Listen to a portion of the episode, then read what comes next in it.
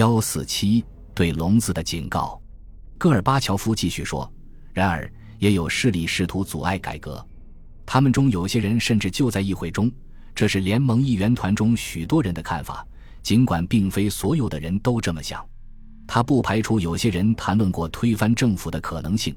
或许这就是我们的报告的根据。”我对他说。听到事情正朝着正确的方向发展，我就放心了。尤其令人振奋的是，看到他与叶利钦的合作也在发展。如果这种关系停止了，就难以对未来抱乐观情绪了。送我出来时，他重申明天我会看到事态还控制在他的手中。事实上，第二天他在最高苏维埃得到了绝对多数票，否决了帕夫洛夫特别权力的要求。但在同时，他突然对那些试图在他和总理中间插入楔子的人进行了攻击。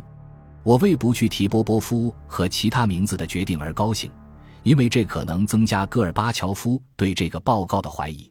很快我就得知，戈尔巴乔夫可能认为我们的报告来自维克多·阿尔克斯尼斯等那类人的牢骚，而不是正试图劝说最高苏维埃控制他的权力的那些人的阴谋。难道说波波夫的报告是一个错误的警报？在六月二十二至二十三日那个周末，看来似乎如此。或者它是有关计划的一份准确报告，只是计划被推迟到更为合适的时机，直到戈尔巴乔夫离开莫斯科但仍受控于克格勃之时呢？只有上面提到的那些人知道真相，但实际情况支持后一种解释。无论是哪种可能性。两位总统和美国国务卿处理这份报告的方式都暴露了他们行动中的不成熟之处。六月二十日，我还不知道，但后来得知，甚至在波波夫的消息被转达给叶利钦之前，国务卿贝克就坚持紧急约见正在柏林的苏联外交部长别斯梅尔什内赫，并向他转达了报告的内容，虽然没有透露消息来源。对苏联的政治运作稍有了解的人就会知道。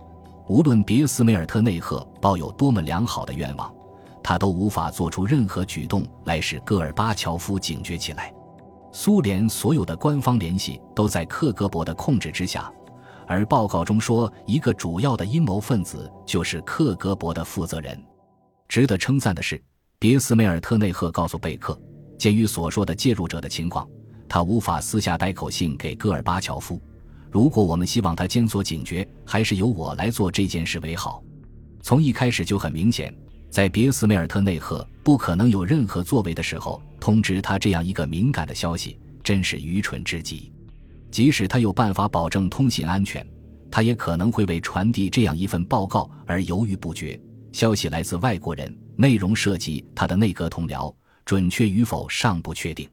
贝克的反应是不假思考。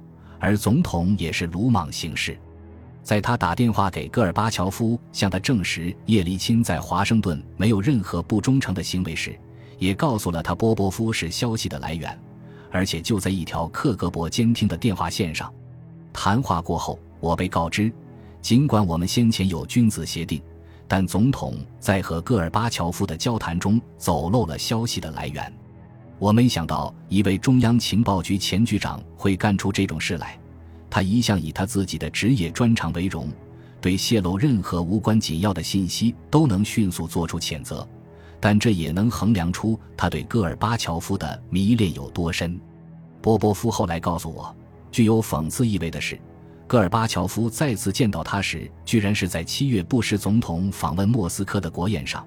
他用手指指着他问。你为什么要对美国人编故事呢？仅仅不到三周后，波波夫所披露的这个集团便试图剥夺戈尔巴乔夫的权利，而波波夫的名字被列在逮捕名单的前列。如果这次政变成功，乔治·布什的草率行事可能造成的后果令人不寒而栗。那么，戈尔巴乔夫呢？他将是损失最大的一个。他像一个梦游者，四处徘徊。对周围环境不以为然，他对谢瓦尔德纳泽十二月发出的警告置若罔闻，而且满怀憎恨。他牺牲了像巴卡金这样忠诚的助手，忽视亚历山大雅科夫列夫及其他最初帮助他实施改革的人们的建议，反而继续信任口是心非的克留奇科夫和帕夫洛夫这样的轻率小丑。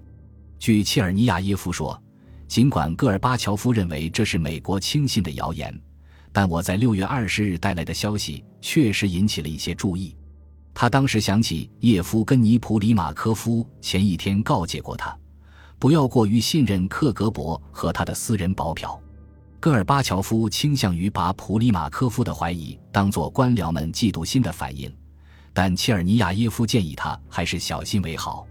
他本人在莫斯科也听说过令人生疑的有关军事调遣的消息，但是尽管在六月二十一日的最高苏维埃大会上做了严厉的讲话，戈尔巴乔夫并没有采取具体行动阻止他的安全负责人参与一场政变的企图。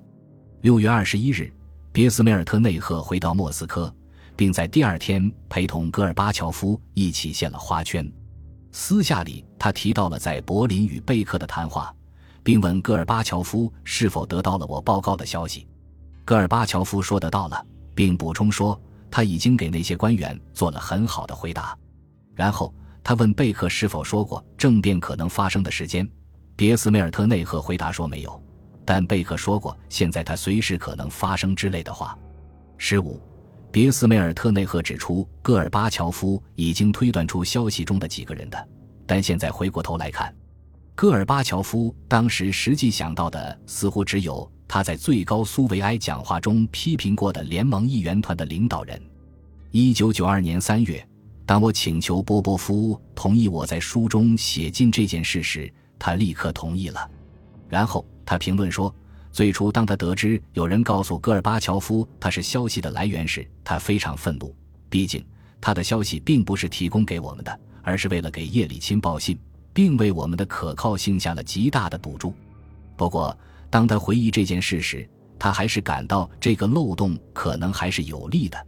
他推测说，当阴谋家们得知我得到过他们的计划后，不得不把计划限制在小范围内，因而无法把政变策划得十分周密。这可能也是导致他们失败的一个原因。就算是如此吧，但那是将来的事。